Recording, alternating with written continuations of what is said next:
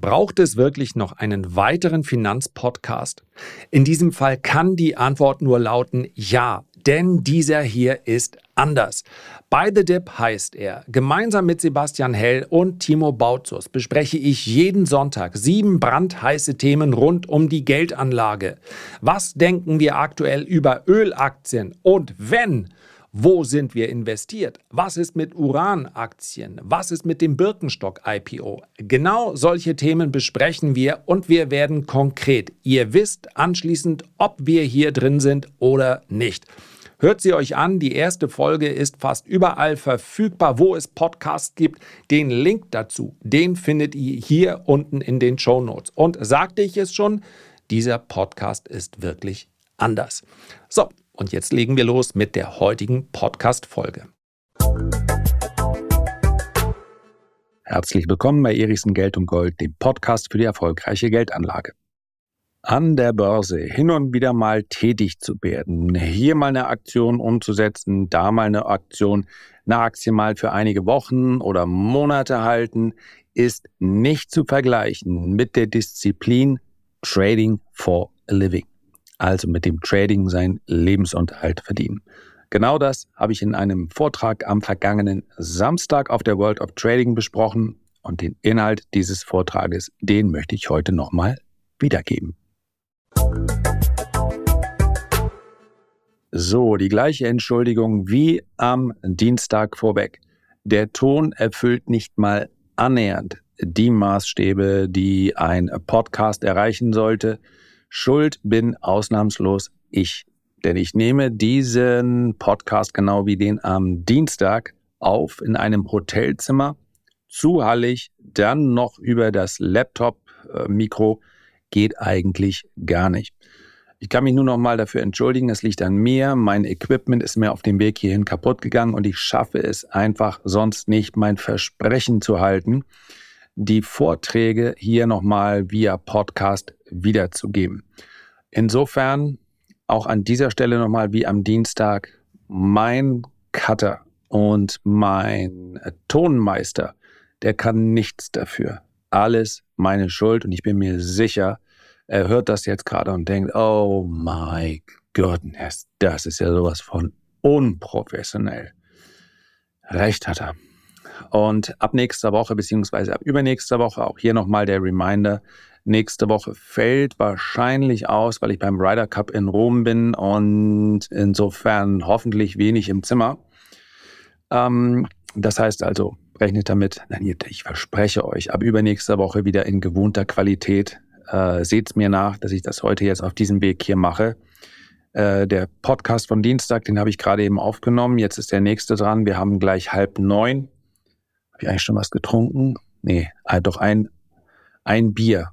Ja, hat ja auch nur sechs Euro gekostet, ist halt ein Hotelbier, ne? So, wir kommen zum Vortrag. Das ist der Vortrag, den ich morgen halten werde. Und weil bis Dienstag noch so viel zu machen ist, muss ich jetzt heute Abend nochmal diese Podcast-Folge aufnehmen. Ist eine ganz gute Vorbereitung. Ihr seid also live dabei.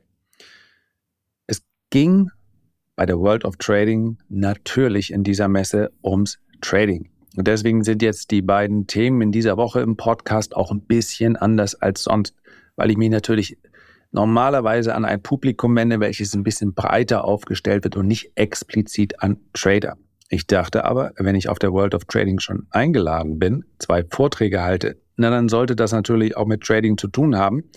Und für mich war äh, Trading ja etwas, was mich 15 Jahre lang den ganzen Tag begleitet hat. Und deswegen erschien es mir, und ich habe recht gehabt, ich habe gedacht, ich laufe wahrscheinlich am Freitag über die Messe und denke bei der ein oder anderen Softwarepräsentation oder bei dem einen oder anderen Aussteller, na ja, gut, der Risikodisclaimer wird schon irgendwo stehen, aber bitte denkt immer dran, Trading, also sehr, sehr aktiver Handel, ist allein schon sehr hart. Also bitte macht keine Versprechen, die ihr nachher nicht halten könnt. Die Statistiken sind ja so eindeutig, da hilft auch die allerbeste Software nicht. Und dann gibt es noch, noch, noch mal eine andere Disziplin, und das ist das Trading for Living, also die ist das Traden für den Lebensunterhalt. Habe ich 15 Jahre lang gemacht und das hat nochmal ganz, ganz eigene Gesetze. Man könnte auch ein kleines Buch dazu schreiben. Habe ich momentan kein gesteigertes Interesse daran. Deswegen versuche ich das in kurzen Worten zusammenzufassen. Und es wird am Ende auch drei Vorschläge für erfolgreichen aktiven Handel geben. Und zwar für jeden. Äh, sowohl für diejenigen, die ja eher kurzfristig tatsächlich an der Börse sind, äh, als auch für diejenigen, die wirklich drüber nachdenken. Und da haben mich auch ein, zwei angesprochen. Und ich ich habe sie nicht gerne, aber ich glaube, ich habe sie ein bisschen entmutigt, die darüber nachdenken, an der Börse ihr Geld zu verdienen.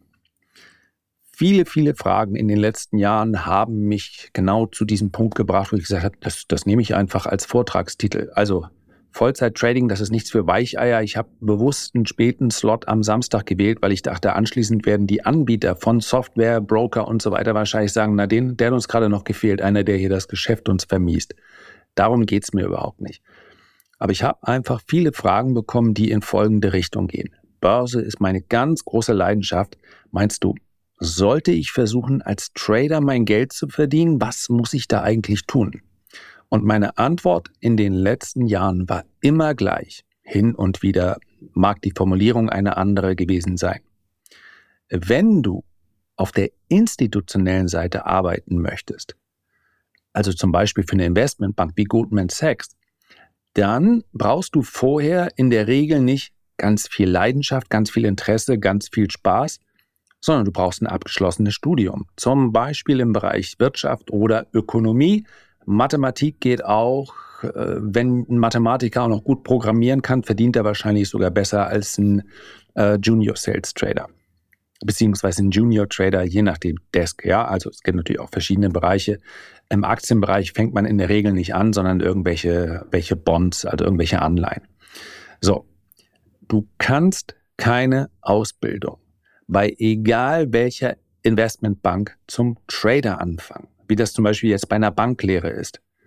Und auch eine abgeschlossene Banklehre ist absolut ungeeignet dafür, weil du dann nach so einer abgeschlossenen Banklehre ungefähr zwei Prozent mehr über das Trading weißt als ein Garten- und Landschaftsbauer oder als ein Bäcker oder als ein Lehrer. Das ist einfach nicht Teil einer solchen Ausbildung. Und mit so einer Ausbildung wird man ohne Studium in der Regel auch nicht bei Goldman Sachs anfangen können. Wenn du Analyst werden möchtest, das ist etwas anderes als Trader, dann brauchst du ebenfalls ein abgeschlossenes Studium. Allerdings sind hier mehrere Disziplinen für einen Einstieg möglich. Als Junior Trader bei Goldman Sachs verdienst du im ersten Jahr wahrscheinlich knapp über 100.000 Dollar. Und wenn man jetzt bedenkt, wo die Standorte von Goldman Sachs so liegen, dann ist das ehrlicherweise nicht besonders viel. Und bevor du dein eigenes Buch eigenverantwortlich handelst, das heißt also, du bekommst dann quasi ein, ein, einen gewissen Bereich zugeordnet, ja, um es mal vereinfacht zu formulieren, da vergehen dann in der Regel Jahre. Und es wird ganz selten so sein, dass du dorthin kommst und sagst, ich möchte eigentlich nur Aktien machen. Dann sagten die, dann, dann sagen die ganz offen zu dir, wir möchten eigentlich, dass du hier gar nichts machst. Also das ist eine relativ harte Schule. Es ist nicht unmöglich. Man kann sich da durchaus auch bewerben. Aber wie gesagt, man braucht eine ordentliche Ausbildung vorher. Also die, allein die Motivation reicht nicht. Man muss allerdings auch sagen, die goldenen Jahre mögen vorbei sein. Aber wenn du gut bist in dem, was du da machst, das ist viel Arbeit. Aber da wirst du natürlich auch in den folgenden Jahren deutlich, wirklich deutlich mehr als 100.000 Dollar pro Jahr verdienen.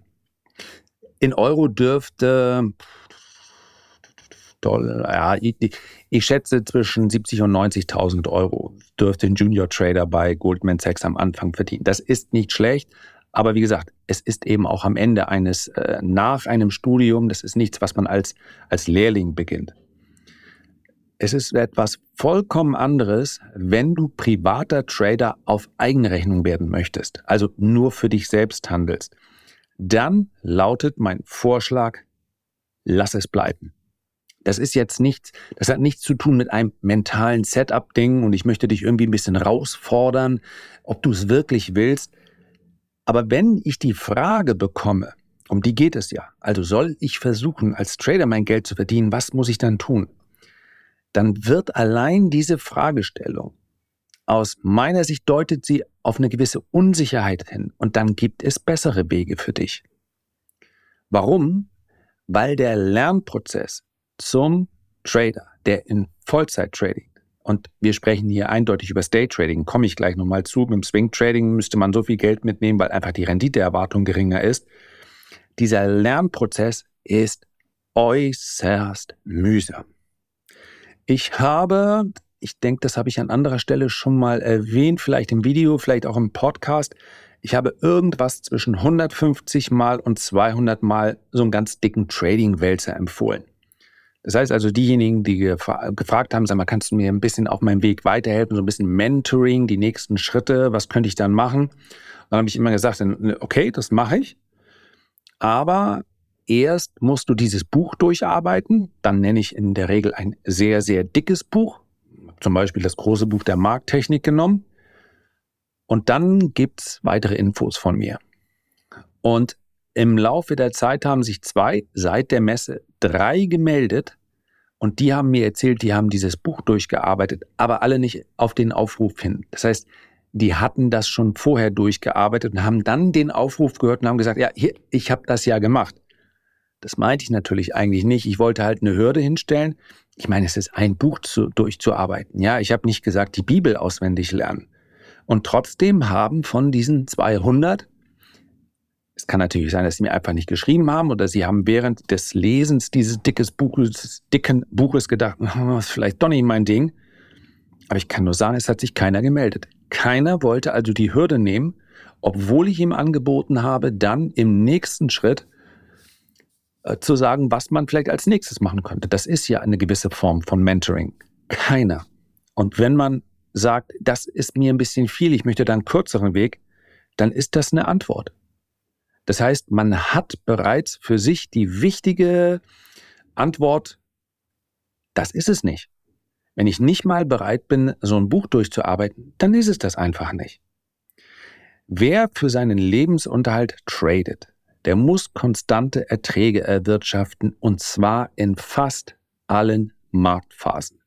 Es gibt immer mal welche, die sind wirklich, wirklich schwierig, aber wir sprechen dann nicht von Monaten, obwohl dieses Jahr im Positionstrading, im Swing-Trading auch für mich super schwer war. Also äh, extrem nerviges Jahr. Im Daytrading kannst du dir das nicht erlauben. Wir sprechen über Trading for a Living. Du kannst ja nicht einfach sagen, ein Jahr lang, naja, dann nehme ich mal von meinem Ersparten.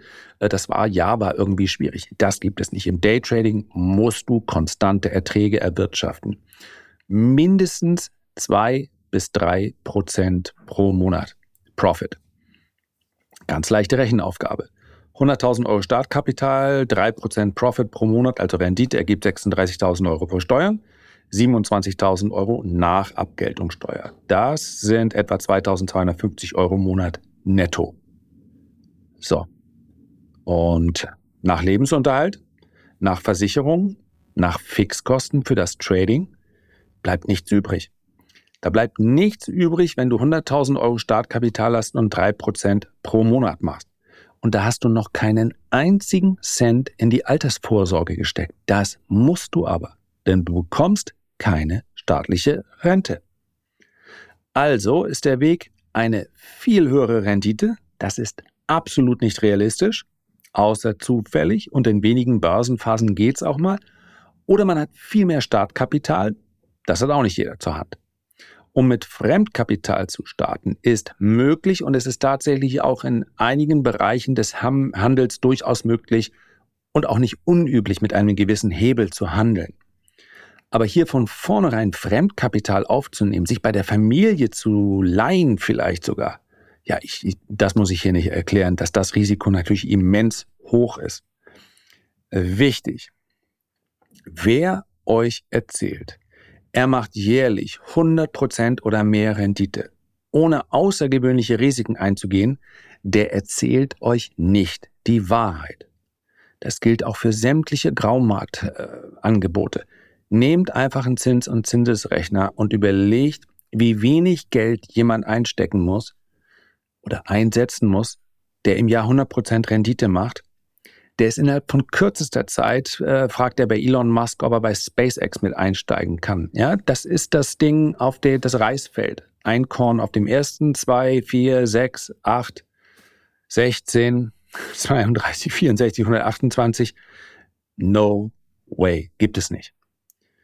Und bitte denkt daran, wir sprechen hier über das Daytrading. Der professionelle Daytrader muss stets mehr verdienen als ein Swing Trader, denn seine Frequenz ist deutlich höher und sein Arbeitseinsatz übrigens auch. Ist es also ausgeschlossen, mit Trading seinen Lebensunterhalt zu verdienen? Nee, ist es natürlich nicht. Und es braucht dafür auch ganz bestimmt keine außergewöhnlichen intellektuellen Fähigkeiten, aber es braucht erstens, beziehungsweise an erster Stelle, nicht den Willen, reich zu werden, sondern das Verständnis und die Eignung für diese Materie. Und es braucht dann auch noch eine gewisse Leidensfähigkeit, denn es ist ein zuweilen sehr anstrengender Weg. Und dieser Weg selbst hin zu einem profitablen Trader, der Weg selbst sollte dann schon so eine hohe Anziehungskraft haben für jemanden, der das machen will, denn er sitzt schließlich viele, viele, viele Stunden jeden Tag einfach ganz allein vor seinen Monitoren. Habe ich heute mit jemandem darüber gesprochen. Liebe Grüße an Marcel, der gesagt hat, die Tätigkeit an sich ist es gar nicht so sehr, die ihn störte. Die Materie macht ihm auch Spaß. Aber diese soziale Isolation, da ist überhaupt gar keinen Kontakt. So ist es. Ja, diese Trading Rooms, die es früher mal gab, sind, glaube ich, weitestgehend wieder zu. Vor allen Dingen, weil es auch nicht Schwachsinn ist, möchte ich ein bisschen weitgehend. Aber also die Vorstellung, wenn wir zusammen im Raum sitzen und wir rufen dann uns unsere Strategien zu, wie man das vielleicht sich in Wall Street oder so vorstellt oder so in Handelsräumen und alle machen das Gleiche, ähm, Schwarmintelligenz funktioniert da nicht. Also man sitzt normalerweise isoliert und ehrlicherweise, wenn ihr das anderen erzählt, der Rest der Welt hält euch für ziemlich bekloppt. In diesem Zusammenhang, an dem Punkt wird dann ganz oft das Wort Leidenschaft verwendest. Es ist meine große Leidenschaft. Ihr solltet eine große Leidenschaft mitbringen. Und wahrscheinlich habe ich das selbst auch schon mal gesagt. Aber in diesem Zusammenhang wird Leidenschaft gelegentlich auch überschätzt. Leidenschaft ist mehr als Interesse, ist sehr gesteigertes Interesse, vielleicht auch so eine Hingabe.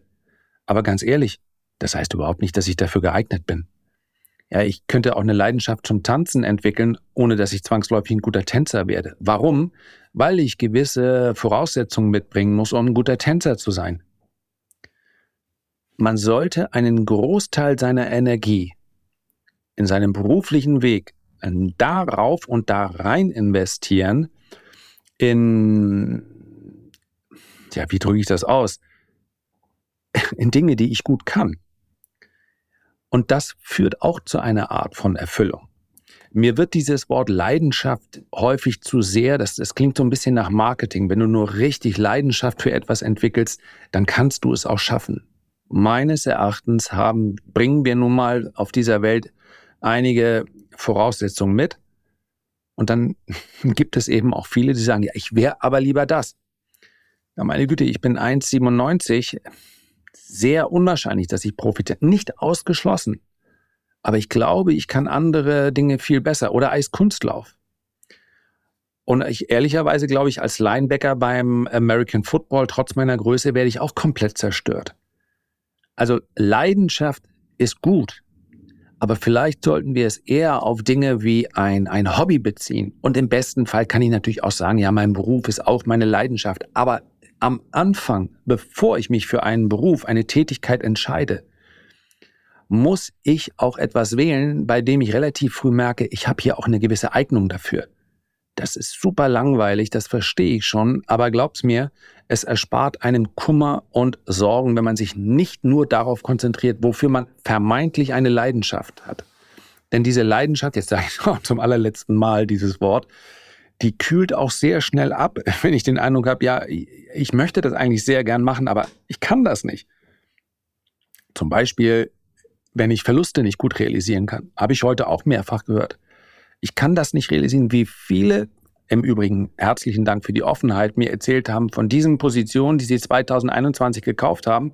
Dann hieß es ja, ich kann diese Strategie aktuell noch nicht umsetzen, weil ich habe noch so viele Positionen im Verlust. Und ich habe dann gefragt, äh, sind die denn alle so geplant? Waren die denn für zehn Jahre, äh, sollten die im Depot bleiben oder warum sind die jetzt alle im Verlust? Nee, nee, aber ich kann die ja jetzt nicht im Verlust verkaufen. Habt ihr das schon mal gedacht? Hat doch wahrscheinlich jeder schon mal gedacht, ne? Nee, ein Trader denkt das nie. Das darf er nicht denken. Oder wenn man vielleicht ehrlich zu sich selbst ist, gerne irgendeinen Sport ausübt und dann merkt man, wenn man verliert, und das gehört beim Sport dazu, Niederlagen, dann sucht man die Schuld bei wem? Ach, beim Schiri, beim Untergrund, ach, der Rücken war auch nicht so gut und irgendwie, aber wirklich zu sagen, nee, ich habe das einfach nicht gut genug gemacht. Ja, der andere war besser. Man verliert ständig beim Trading. Auch in guten Phasen. Das ist Teil des Jobs. Das ist aber nicht jedermanns Sache. So, wie war das bei mir selbst? Ganz oben steht ein Punkt. Ich hatte wahnsinniges Glück. Mein erster Monat als Fulltime-Trader war September 1998. In den kommenden 20 Monaten ist der S&P 500 um sagenhafte 50 Prozent gestiegen. Die Dotcom-Blase war in der Entstehung. Ja, und was ist eigentlich los in Wall Street? Guten Abend, Udo van Kampen. In New York an der Börse, beste Stimmung bei Ihnen in New York müsste ja so sein. Nach den guten Arbeitsmarktdaten heute ist der Dow abgezischt. Soll das jetzt erstmal so weitergehen? Also ich glaube, das kann man sagen. Die Stimmung ist hier wirklich super an der Wall Street, fast euphorisch kann man sagen. Und die meisten hier auf dem Parkett gehen davon aus, dass diese Rallye auch nächste Woche noch weitergeht. Am Dienstag hier in Amerika, denn am Montag da mein Startkapital ziemlich genau den oben angesprochenen 100.000 Euro entsprach, war diese Phase wahrscheinlich prozentual gesehen die beste, die ich jemals hatte. Allein die 100.000 Euro, die ich also als Startkapital mitgebracht habe, eigentlich zu wenig. Ich kann es nur noch mal sagen, 1999, 98, 99, 97 war, glaube ich, Mobilcom die Werte sind einfach gestiegen. Ich habe schon relativ früh erkannt, dass das nicht meine sagenhafte Fähigkeit war, aber es war unglaublich, das war so wie äh, die Erholung nach Corona-Crash, nur ohne den Crash vorher.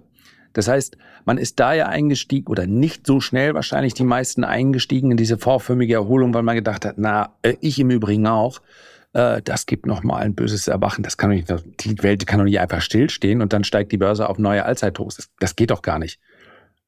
Rechnung ohne Notenbanken gemacht. Irgendwann passiert immer irgendwas zum ersten Mal.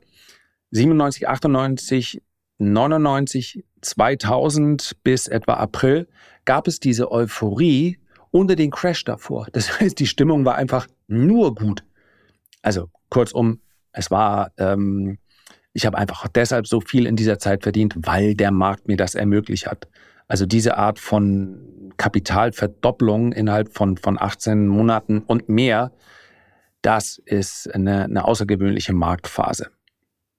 So, die habe ich glücklicherweise erwischt und deswegen hatte ich das Gefühl und auch das Kapital, um dann zu sagen, na guck mal, du konntest alle Fehler machen, die man so im Trading machen darf, vielleicht sogar muss, im besten Fall sich aber hin und wieder mal erspart. Aber es war nicht so schlimm, weil die Dinge, die gut gelaufen sind, diese Fehltrades locker aufgewogen äh, haben. Ja? Und vorher, das muss man auch mal sagen, aus 10.000 Euro sind 100.000 Euro geworden. Ähm, beziehungsweise, Entschuldigung, D-Mark. Ja, D-Mark, 1998 war noch D-Mark. Äh, und zwar mit Long Only. Einfach deshalb, weil man eine Mobilcom kaufen konnte und sie war zwei Wochen später 30, 40 Prozent mehr wert. Mobilcom kauft den doppelt so großen Wettbewerber Selway. Das ist eine Tochtergesellschaft der France Telekom. Äh, und äh, damit ergeben sich natürlich für dieses Unternehmen äh, ganz andere Perspektiven. Das heißt, die bisherigen Gewinnschätzungen müssen sie verdoppeln oder sogar verdreifachen. Und jetzt überschlagen sich die Banken mit Gewinnschätzung. Ende letzter Woche. Der ganze Nehmarkt, das war alles komplett verrückt. Und ähm, ja, hätte ich zu dem Zeitpunkt mehr Startkapital gehabt, dann dann wäre es noch deutlich schöner gewesen. Aber so hatte ich einfach auch Glück, dass ich aus 10.000 Mark dann so viel machen konnte, dass ich das Startkapital hatte dann für äh, Fulltime Trading 1998 und selbst da war es noch ein Risiko. Aber ich war eben auch noch jung, 26 und hatte noch nicht allzu viel zu verlieren. Ja. Also das ist im Prinzip keine Blaupause dafür, wie man heute an das Trading rangehen kann.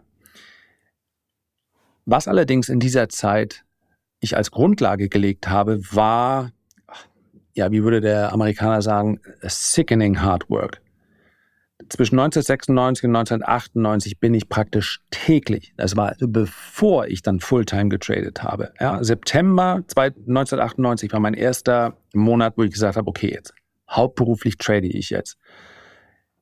In den zweieinhalb Jahren davor bin ich täglich alle großen Werte und Indizes durchgegangen, habe also den Chart bearbeitet. Das war noch nicht ganz so einfach mit der Software wie heute. Das hatte mich Ewigkeiten gekostet. Und am Wochenende habe ich alle Werte im S&P 500. Kleiner Teaser, es sind etwa 500 im S&P 500. Und im Nasdaq 100, also 600 Aktien bin ich durchgegangen. Chart für Chart für Start, Chart. Jedes Wochenende, stundenlang, weil es mir Spaß gemacht hat. Tatsächlich habe ich diese Charts dann erstmal gar nicht mehr gebraucht, weil ich der News Trader wurde. Ja, das war die Disziplin, die, die mir gelegen hat, mit der ich, wo ich sofort gemerkt habe, okay, hier habe ich mein ein gewisses Verständnis für Psychologie, das kann ich hier sehr gut einbringen.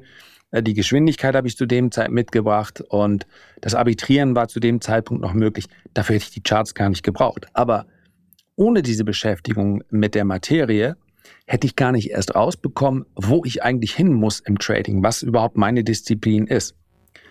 Nach 15 Jahren, ich überspringe das jetzt einfach mal, habe ich dann auch gemerkt, dass ich schlicht und einfach ausgelaugt war. Es fühlte sich alles nur noch mühevoll an. Ich war ständig kaputt. Das habe ich in den ersten zehn Jahren so nicht erlebt. Glücklicherweise spricht meine Frau die Dinge mm, eher selten durch die Blume an, sondern sehr direkt.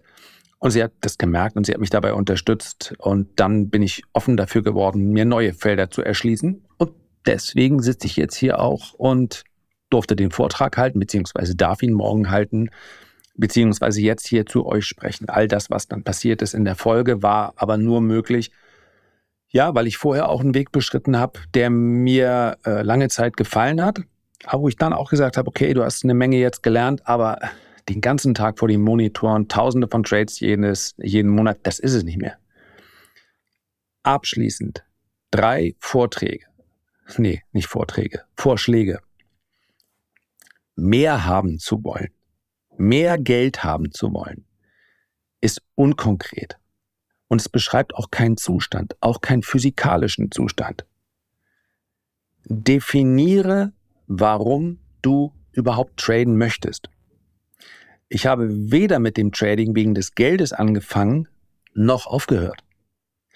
Als YouTuber oder Herausgeber eines Börsenbriefes steht ja man ist damit natürlich regelmäßig konfrontiert, steht unter einem Video, ja, wenn der so viel Ahnung hat von dem Trading, äh, warum macht er denn jetzt YouTube-Videos? Ich habe es in einem Gespräch dann schon mal sehr flapsig gesagt. Wahrscheinlich sind alle Personen, die das jetzt hier hören, alle Personen, die in der Halle waren, in spätestens 60 bis 70 Jahren nur noch Staub und Asche. Und bis dahin möchte ich und mochte auch in der Vergangenheit meine Zeit mit Dingen verbringen, die mir überwiegend Spaß machen. Und meine Leidenschaft, jetzt benutze ich das Wort mehr nochmal, kann es nur werden, sofern ich jetzt kein Masochist bin, wenn ich Dinge tue, die mir liegen. Es hat mehrere Jahre gedauert, bis ich mit anderen Dingen, ja, YouTube, Börsenbrief, was sich daraus ergeben hat, es hat mehrere Jahre gedauert, bis ich damit so viel Geld verdient habe wie mit dem Trading vorher. Aber ich habe den Prozess trotzdem nicht hinterfragt, weil es eben kein Prozess war, der, wie sagt man so schön, money-driven war, sondern powered by passion. Also es hat mir einfach, ich wollte es einfach tun, weil ich meinen Tag so verbringen wollte. Und ja, dafür muss man kein großer Philosoph sein und festzustellen, die Anzahl der Tage, die ich habe, sind begrenzt. Also sollte ich sie so, so gut wie möglich nutzen. Und der Ansatz, ich will einfach nur mehr haben, der taucht wirklich nichts. Der zweite Punkt auf dem Weg zum Trader. Werde zum Kontrollfreak. Trading ist in allererster Linie Kontrolle des Risikos, soweit möglich. Immer, ohne Ausnahme. Wenn du dein Risiko bei einem Trade vor der Eröffnung nicht kennst oder nicht messen kannst, dann lass den Trade einfach aus. Das gilt auch für andere Aktionen an der Börse. Jeder professionelle Trader beschäftigt sich immer zuerst mit dem potenziellen Verlust und dafür wird die meiste Energie aufgewendet. Dritter Punkt. Wenn du mit dem Trading beginnst, dann trade nicht, was dir gefällt, sondern was sich gut traden, also handeln lässt. Tesla, Nvidia, Palantir, Nelasa, Plug Power, irgendwelche Altcoins. Privatanleger traden so etwas gern. Profis garantiert nicht. Etliche Kurslücken sind der natürliche Feind des Traders. Solche, es sind keine Meme-Stocks, aber es sind solche Public Traded Stocks äh, äh, im Kreise der Privatanleger, sind nicht die richtigen Aktien für einen professionellen Trading-Ansatz. Diese Kurslücken sind eine Katastrophe. Ich kann mich nicht dagegen schützen. Und wenn man jetzt denkt, ja, aber, dann verweise ich nochmal auf den zweiten Punkt. Werde zum Kontrollfreak. Kontrolliere, was du kannst an der Börse. Und bei Tesla, Nvidia, Palantir, Nelasa, Plugbauer, irgendein Upgrade, Downgrade, glaubst mir, ich habe News Trading lange genug gemacht, Logmas 4% sind da nichts. In einer Kurslücke. Und die kostet mich, Murphy's Law, eigentlich immer Geld. Und es sind einfach nicht die richtigen Aktien. Profis suchen liquide Märkte wie zum Beispiel die Majors an der Forex, also Euro, US-Dollar, Cable oder so weiter, oder den S&P 500 Future, den gibt es auch als Mini, das heißt also die, ähm, der Punktwert pro gehandelten Punkt ist relativ gering, kann man auch sehr schön mit beginnen. Es gibt den Eurostocks, es gibt den Eurostocks Mini. Die Aktien, die ich gerade genannt habe, die kann man natürlich handeln, aber entweder auf höherer Zeitebene, also im Swing Trading, und das ist ganz klar abzugrenzen gegenüber dem Daytrading. Oder man steigt da wirklich ein im reinen Daytrading, das heißt, man eröffnet die Position erst nach der Eröffnung und handelt sie dann innerhalb der Session und schließt sie dann auch wieder. Das ist möglich. Aber Aktien, so verlockend das ist, es ist wirklich nicht der leichteste Markt, um mit dem Trading zu beginnen. So, ich hoffe, habe jetzt niemanden verschreckt. 20.37 Uhr, Ende aus, Feierabend. Herzlichen Dank für deine Aufmerksamkeit. Ich würde mich wirklich freuen, wenn wir uns beim nächsten Mal gesund und munter wiederhören. Bis dahin alles Gute, dein Lars.